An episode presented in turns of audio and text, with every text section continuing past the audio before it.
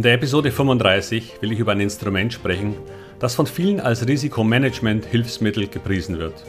Es geht um den Einsatz von Stops, wenn man ein Aktiendepot besitzt. Aber ist das nicht eher ein Gewinnminimierungsinstrument?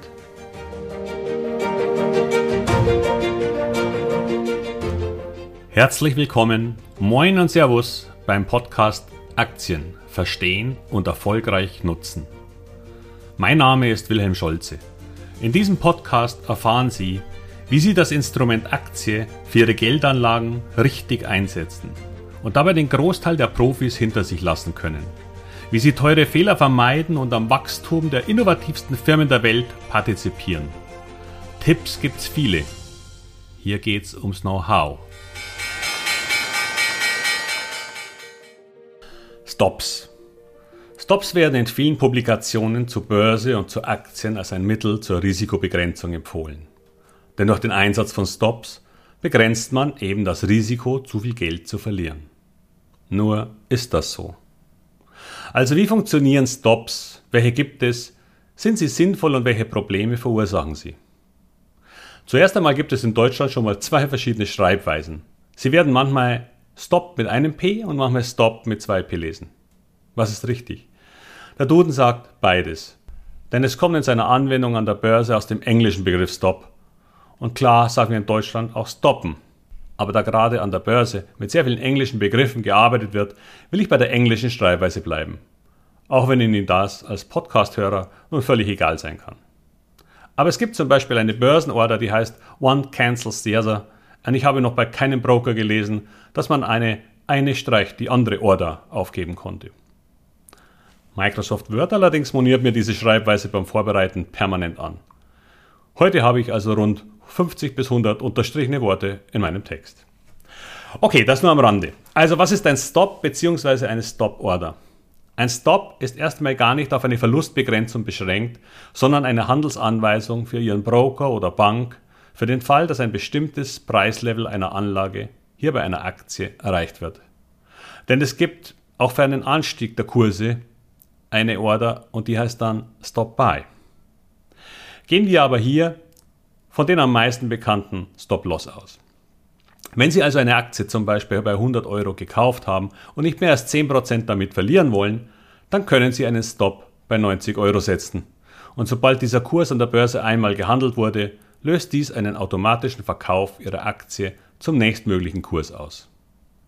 Auf genauere Details und Besonderheiten will ich in diesem Podcast gar nicht eingehen, weil es leichter ist, das zu verstehen, wenn man es grafisch sieht. Hier geht es nur ums Prinzip. Okay, wie mache ich das? Nun, dieser Ordertyp ist bei allen Brokern oder Banken Teil des Standard-Order-Repertoires. Sie können so eine Stop-Loss-Order schon beim Kauf einer Aktie mit eingeben. Das nennt sich dann Initial Stop, also eine Order, die schon beim Kauf der Position unmittelbar wirksam wird. Sie können allerdings auch viel später und nachträglich eine Aktienposition mit einer Stop-Loss-Order absichern. Zu dem Wort absichern komme ich allerdings noch später. Und dann gibt es noch die sogenannten Trailing Stops, die den Kursverlauf durch Ihren Broker automatisch nachgeführt werden. Sie können also einen beliebigen Prozentsatz wählen und Ihr Stop wird dann jeweils so angepasst, dass er bei diesem beispielsweise 20%igen Abstand vom letzten Hoch gesetzt wird. Sagen wir, Sie kaufen eine Aktie bei 60 Euro und nehmen einen 20%igen Trailing Stop, dann würde dieser erst ausgelöst, wenn der Kurs unter 48 Euro fallen würde. Steigt Ihre Aktie aber ohne größere Korrekturen auf sagen wir 100, dann wäre der Stop automatisch auf 80 gestiegen. Und wenn nun Ihre Aktie auf 75 fällt, würden Sie bei rund 80 ausgestoppt sein. Es ist also eine Anweisung, seine Aktien zu verkaufen oder einen Teil davon, sobald ein bestimmter Aktienkurs unterschritten wird. Warum wollen wir das? Nun, die Grundidee ist eben besagte Vermeidung eines großen Verlustes, indem man ihn auf einen kleinen Verlust reduziert. Und diese Grundidee klingt auf den ersten Blick auch logisch. Denn wenn man in eine Aktie investiert und setzt einen Stop-Loss, zum Beispiel bei einem Kurs von 10% unter Einkaufspreis, dann würde meine Aktie eben zu etwa diesem Kurs verkauft, wenn er an der Börse gehandelt wird. Was ich dadurch vermeide, ist, dass ich einen großen Verlust erleide, wenn diese Aktie, sagen wir, dann um 40% fällt. dann habe ich mir wirklich viel Ärger gespart. Oder? Na, was ich mir auf jeden Fall gespart habe, ist ein permanentes Überprüfen des Kurses und das vielleicht auch noch den ganzen Tag. Denn wer hat schon die Zeit und die Lust, das zu tun? Es fördert allerdings auch eine gewisse Faulheit, nämlich die Faulheit für sich immer wieder zu überprüfen, aus welchem Grund ich diese Aktie ursprünglich einmal gekauft habe. Und nein, dass die Aktie steigen sollte, ist kein sinnvoller Grund. Und es erspart etwas, das für viele noch viel gravierender ist. Es erspart eine Entscheidung. Eine Entscheidung, was ich tun soll, wenn der Kurs dieses Niveau in irgendeiner Zukunft erreicht. Wer Schwierigkeiten hat in seiner Entscheidungsfähigkeit, für den ist dieses Instrument eine enorme Hilfe. Verkaufsentscheidungen an der Börse zählen zum schwierigsten, das es gibt. Kaufen ist einfach. Verkaufen ist die Kunst, die man beherrschen muss, um aus Anlegern mit zufälligen Ergebnissen finanziell erfolgreiche Investoren zu machen. Nur ist eine Stop-Loss-Order da ein sinnvolles Vehikel? Märkte schwanken, einzelne Aktien schwanken noch mehr. Wenn ich einen Stop-Loss einsetze, treffe ich auch eine Entscheidung. Da die aber eben diese beispielhaften 10% entfernt ist, fällt sie den meisten Menschen leichter. Ist ja noch nicht der Fall, die Realisierung eines Verlusts. Eine Entscheidung über einen Verkauf hier und jetzt setzt ganz andere mentale und psychologische Hebel in Kraft. Fragen werden aufgeworfen. Ist es jetzt richtig zu verkaufen? Der Kurs ist doch schon stark gefallen, oder? Was, wenn er sich morgen erholt? Wenn ich verkaufe, habe ich den Verlust realisiert. Und heißt es nicht immer, erst ein realisierter Verlust ist ein Verlust? Und der Markt ist ja auch gefallen. Was, wenn es nur der Markt war? Sollte ich vielleicht noch einmal 5% Luft zugeben? Denn dann wäre es klar, wir sind im Abwärtstrend. Aber hier ist doch eine Unterstützung, oder? Und die Nachrichtensprecherin sprach von Gewinnmitnahmen. Aber das hört doch sicher auch schnell wieder auf. Diese und weitere 25 Fragen und Gedanken werden Ihnen durch den Kopf gehen, wenn Sie eine Verkaufsentscheidung treffen müssen. Wenn Sie überlegen, eine Aktienposition zu verkaufen, mit der Sie im Verlust liegen. Und diese Diskrepanz der Gefühle, Angst vor weiteren Verlusten und die Befürchtung vor einer Erholung nach einem Verkauf sind leider nicht lösbar. Sie werden das immer haben, wenn Sie nicht wissen, warum Sie diese Aktie vorher gekauft haben. Doch davor scheint ein Stop ebenfalls zu schützen, weil er gefühlsunabhängig ausgeführt wird. Ich weiß allerdings nicht, ob sich die meisten Menschen dieser zukünftigen Diskrepanz überhaupt bewusst sind. Jedenfalls bringt eine Stop-Loss-Order eine ganze Menge Fragen mit sich, die Sie ebenfalls für sich klären müssten. Denn wo setze ich überhaupt den Stop-Loss? Welche Stop-Loss-Art benutze ich? Mache ich das für alle meine Aktien? Und wenn ja, nehme ich überall den gleichen Abstand? Was mache ich mit alten Positionen? Und was mit denen, die schon im Verlust liegen? Sehr häufig lese ich, dass ein Stop irgendwo zwischen 10 und 25 Prozent sinnvoll sein sollte. Und zwar aus dem Grund, dass man einen Verlust von 10 Prozent schon durch einen zukünftigen Gewinn von 11% wieder ausgleichen kann.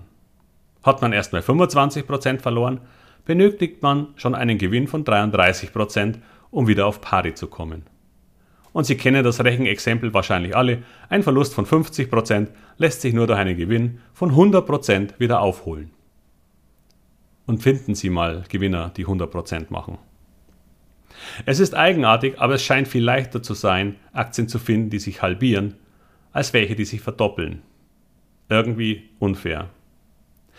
Na jedenfalls stimmt die Rechnung, aber sie ist leider nur die halbe Wahrheit. Denn 10% Korrekturen kommen bei Aktien quasi permanent vor. Korrektur und wieder Aufschwung, Korrektur und wieder Aufschwung. Wellen halt. Die Börse ist kein Strich. Okay, wenn man mal von der DAX-Kurve der letzten zwölf Monate absieht vielleicht. Aber das ist erstens extrem ungewöhnlich und zweitens eben ein Index, und ich denke, wer Aktien im Depot hat, wird hier ganz andere Erfahrungen gemacht haben. Gut, sind also 25% Abstand okay? Leider genauso unbrauchbar. Solche Korrekturen kommen zwar seltener vor, aber eben doch weniger selten, als man so glauben könnte.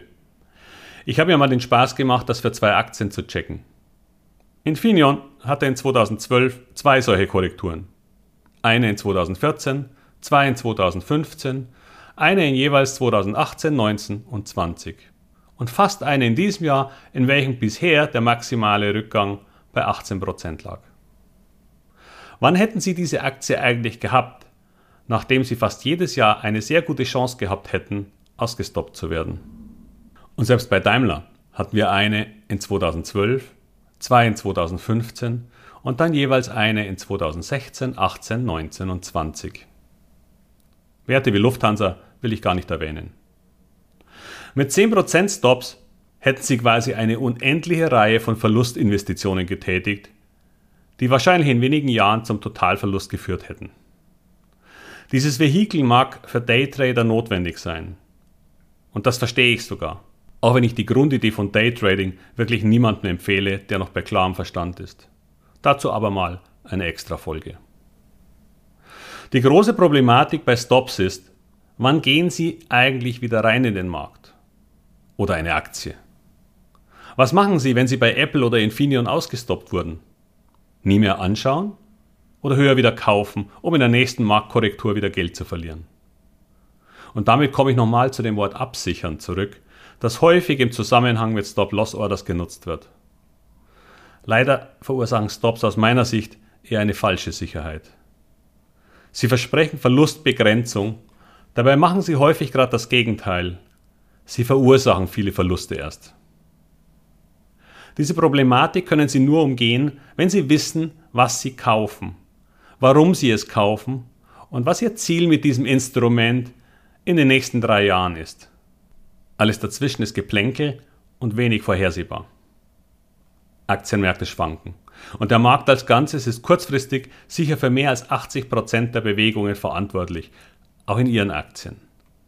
Nennen Sie mir eine größere Marktkorrektur, von der Ihre Aktien nicht betroffen waren.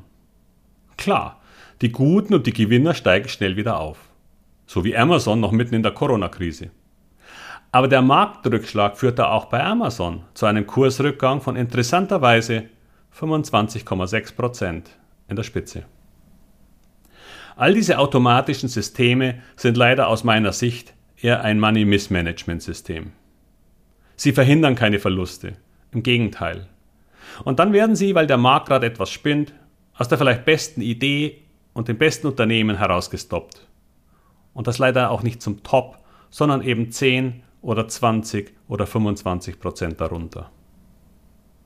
Ich kann Ihnen von solchen Automatismen daher nur abraten. Ich rate nicht von Verkäufen ab sondern nur von Verkäufen, die nichts mit dem Unternehmen zu tun haben.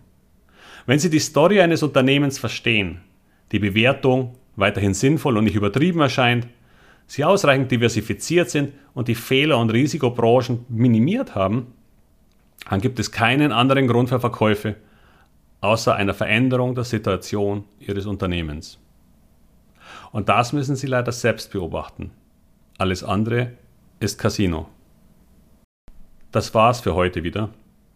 Und wie immer freue ich mich über einen Kommentar oder jede weitere Empfehlung von Ihnen an Menschen, die Ihnen am Herzen liegen und die Interesse an Ihrer finanziellen Zukunft haben. Vielen Dank und erfolgreiche Investments. Bis bald, Ihr Wilhelm Scholze.